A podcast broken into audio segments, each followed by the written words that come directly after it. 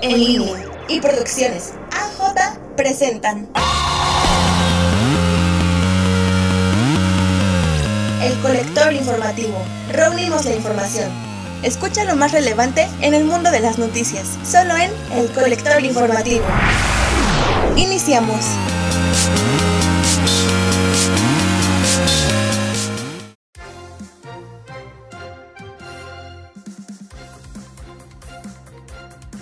¿Qué tal audiencia? Muy buenos días a todos. Esperamos que se encuentren muy bien.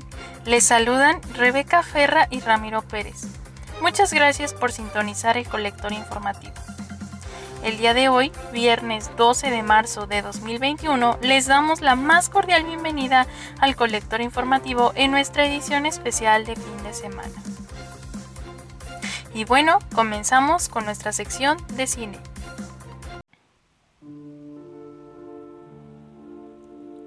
Hoy hablaremos del documental.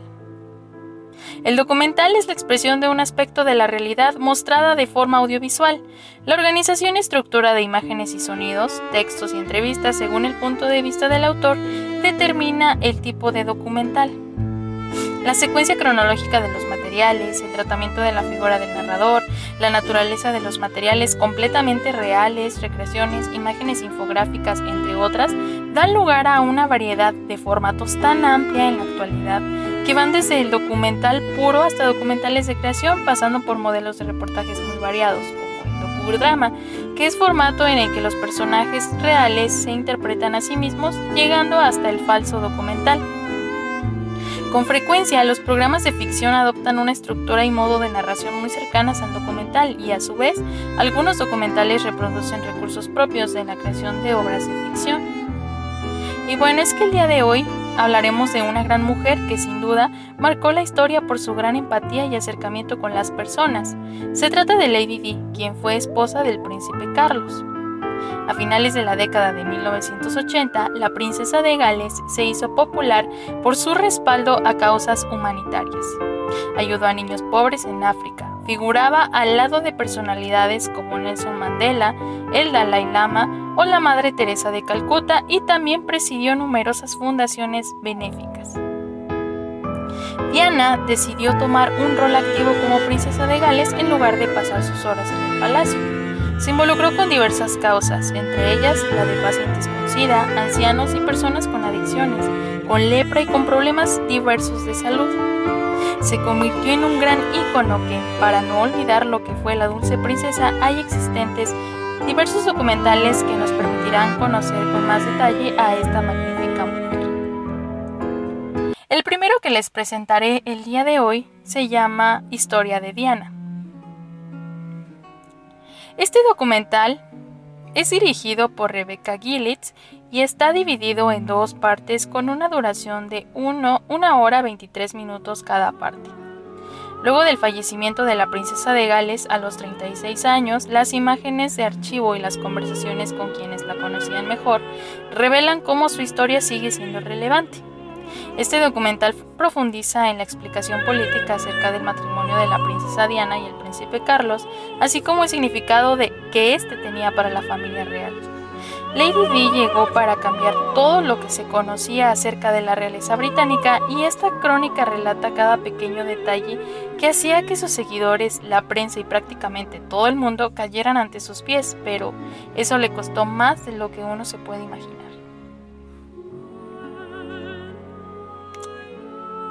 En segundo lugar tenemos a el documental Diana en primera persona. Este documental de casi dos horas es producido por National Geographic y nos permite conocer una serie de entrevistas en las que participó Diana en el año 1991, mismas que fueron utilizadas para un libro que se escribió sobre la vida de Diana y cómo vivía como princesa. Aquí podremos conocer a la princesa en su lado más emocional y frágil. Expone sus sentimientos sin filtro y el cómo la familia real le hacía sentir. Este documental está disponible en Netflix. Y el tercero que les compartiré en esta ocasión se llama Diana, nuestra madre, su vida y legado.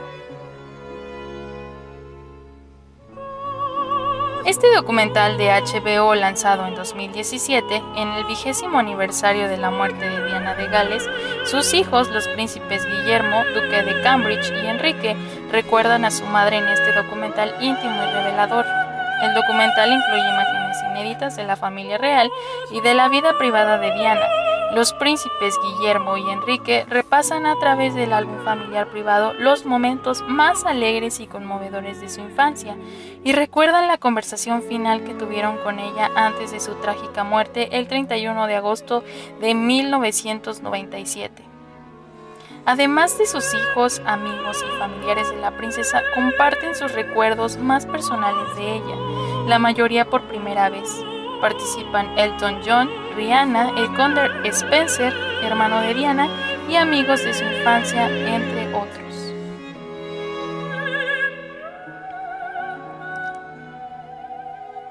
Querida audiencia, ¿ustedes han visto alguno de estos documentales? ¿Qué les ha parecido esta cápsula? Me gustaría leerlos en nuestras redes sociales y saber sus opiniones. También me agradaría saber si se animarán a ver alguna de estas tres propuestas de documentales sobre la princesa Diana.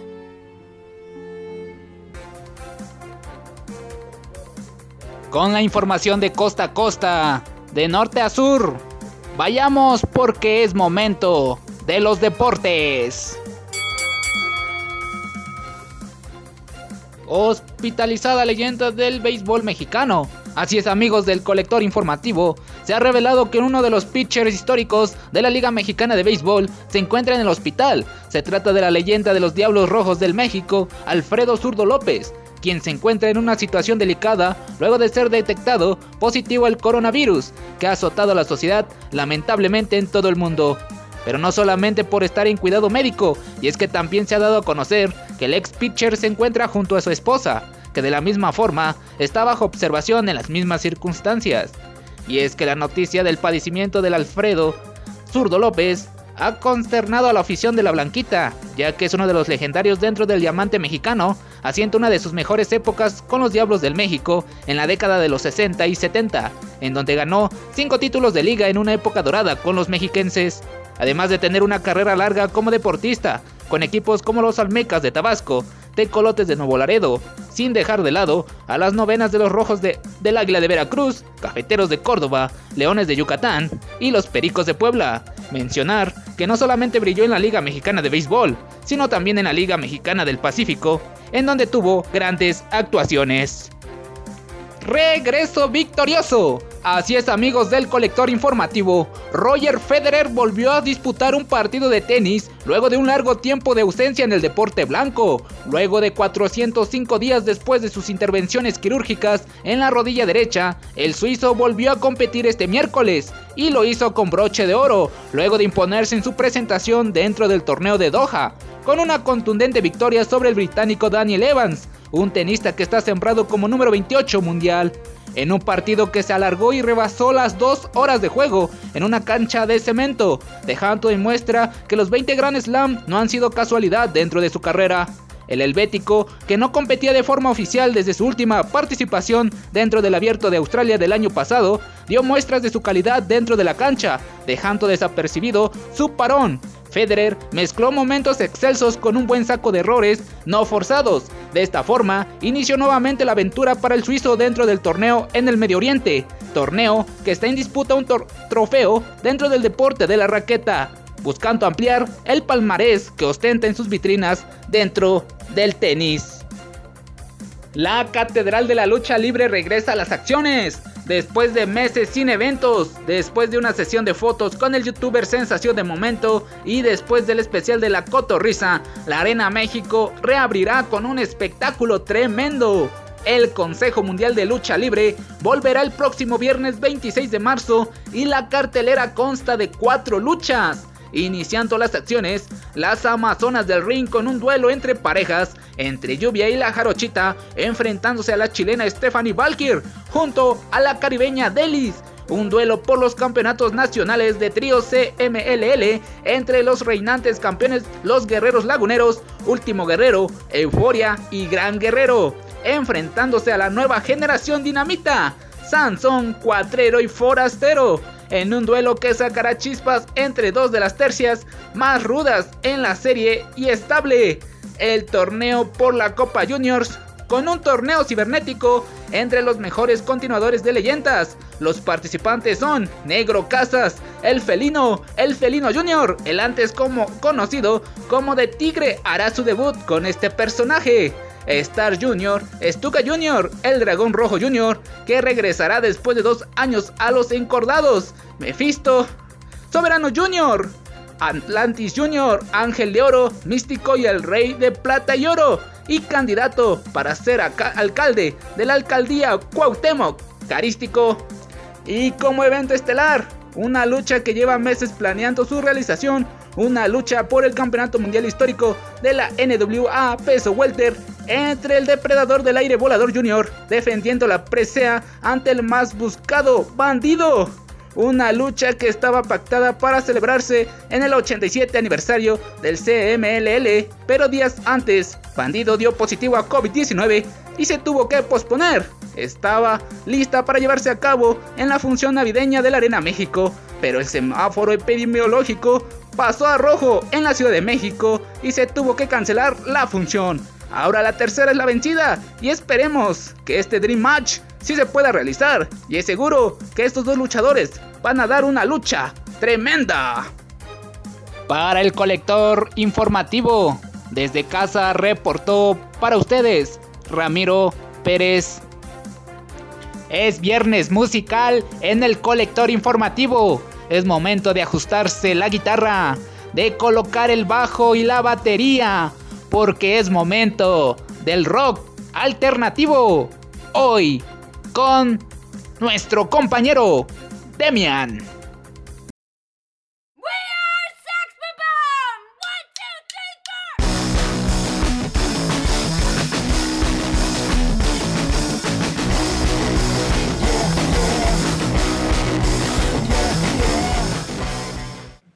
Hey, ¿qué tal? ¿Cómo se encuentran el día de hoy? Bienvenidos a esta nueva sección que le vamos a llamar el Rincón del vinilo y espero estén pasando una excelente mañana, tarde, en el momento que esté escuchando esto. La canción que empezó en el inicio se llama Sex Bob Up de la película Pilgrim vs. The World. Es excelente para empezar esta nueva sección. Y vamos a hablar algo importante. ¿Qué es el rock alternativo? ¿Existe o es una invención de los reggaetoneros?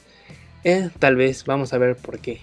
Para ser honestos, como reggaetonero poser que soy, me encanta que en este mundo musical existen muchos puntos de vista y muchos géneros del mismo rock. Por ejemplo está el glam, el punk, el grunge, el garage rock. Es todo un lío de géneros con pequeñas diferencias entre estilos y tonadas y sobre todo quién tiene el protagonismo, la voz, la guitarra, el bajo, la batería, quién, quién tiene esto.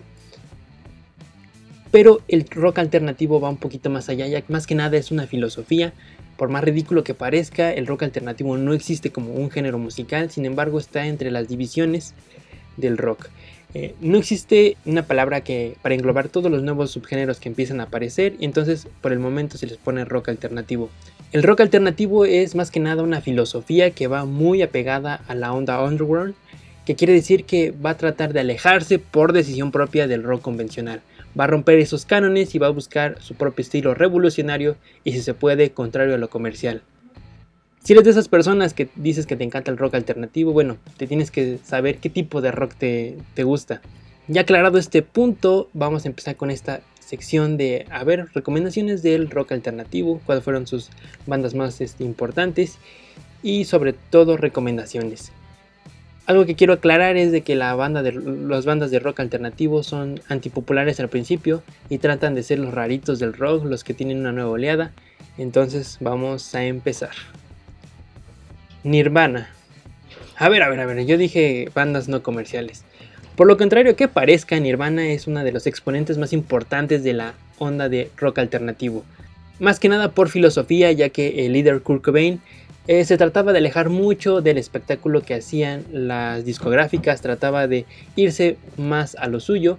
Eh, de hecho, tuvo muchos problemas con las bandas de Guns N' Roses y su álbum Nevermind es uno de los más conocidos y que podemos destacar en la oleada de lo que es el rock grunge. Su canción más conocida tal vez sea Slacklick Spirit y creo que es importante conocerla y escucharla una vez más.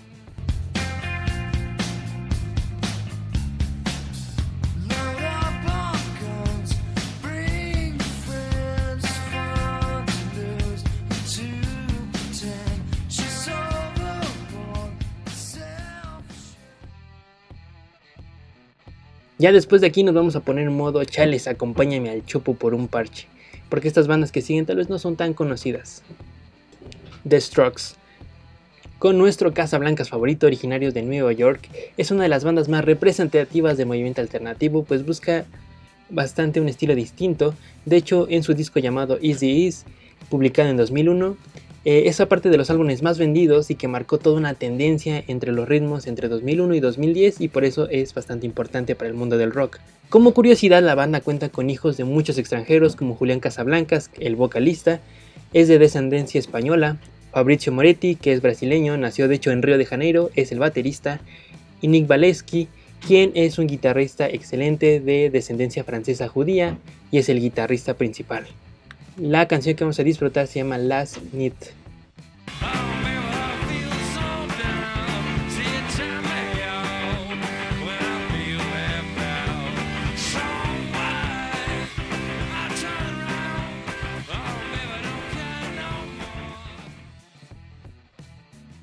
tenemos que hacer comparaciones porque hay bastantes bandas que son representativas, como por ejemplo The Smith, Green Day, Linkin Park, The Cranberries, ya son bastante escuchadas, entonces tenemos que darle la oportunidad a recomendaciones de bandas no tan conocidas. Aquí entra The Tone Needs Good. Si necesitas una canción para relajarte, este es tu banda principal. Tienen un álbum llamado Animals con canciones bastante dignas de escuchar en fondo mientras haces alguna actividad eh, de hecho tiene un bajo tan bien cuidado, tan armonioso que te relaja bastante. Es una banda inglesa que pertenece al género del mad rock y los integrantes de la banda son Harry Trayman, Tim Collins y Chris Collins. La banda fue formada en 2004 y tiene un proyecto interesante y sobre todo se ha promocionado en redes sociales como por ejemplo YouTube y Spotify. Tienen que ir a darles un me gusta en sus canciones. Hoy hay que relajarnos con la canción Panda.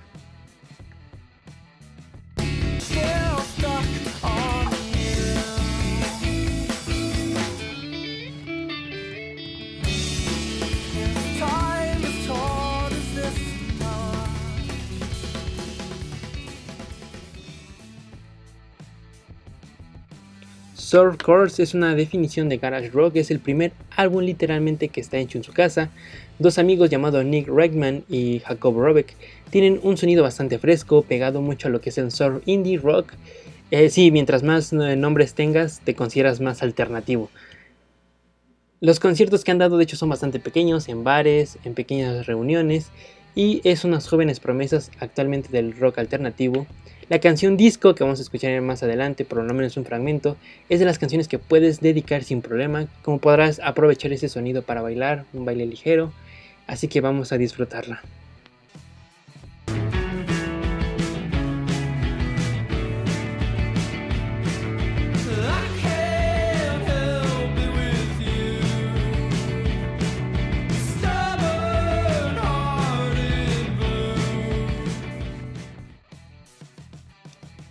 Year Royale.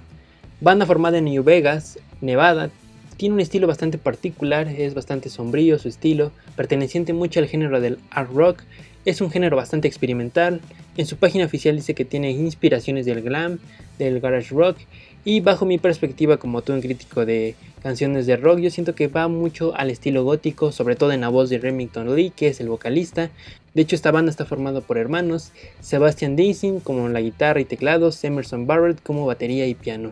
Otra cosa que tenemos que destacar es de que es la primera banda sin discografía en ganar un premio MTV en Musical March Madness. Este premio también lo ganó artistas como Linkin Park, entonces es todo una presa. Escuchemos un poco del cover de la canción más conocida que tenemos en el mundo de los videojuegos, conocida como Mad World.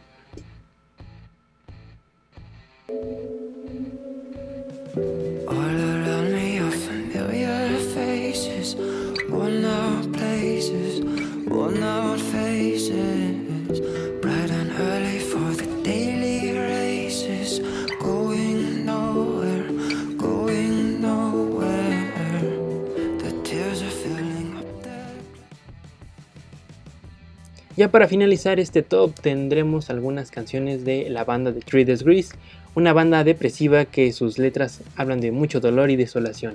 Creada en Ontario, Canadá por Adam Wunder, Brett Weasley y Neil Sanderson. Es una de las bandas que se le conoce como el New Grunge se les empieza a reconocer por el álbum One X y sus estilos eran bastante sombríos como ya había mencionado. Se les empezó a reconocer por su álbum One X y sus sencillos de Hate Everything But You y Pain, Gone Forever por ejemplo son uno de sus grandes éxitos, son, fueron populares en la década de 2010 más o menos, de hecho tuvieron un auge entre 2004 y 2012 y quédense con esta última rola, me llamo Axel Lemian y reportó para Colector Informativo.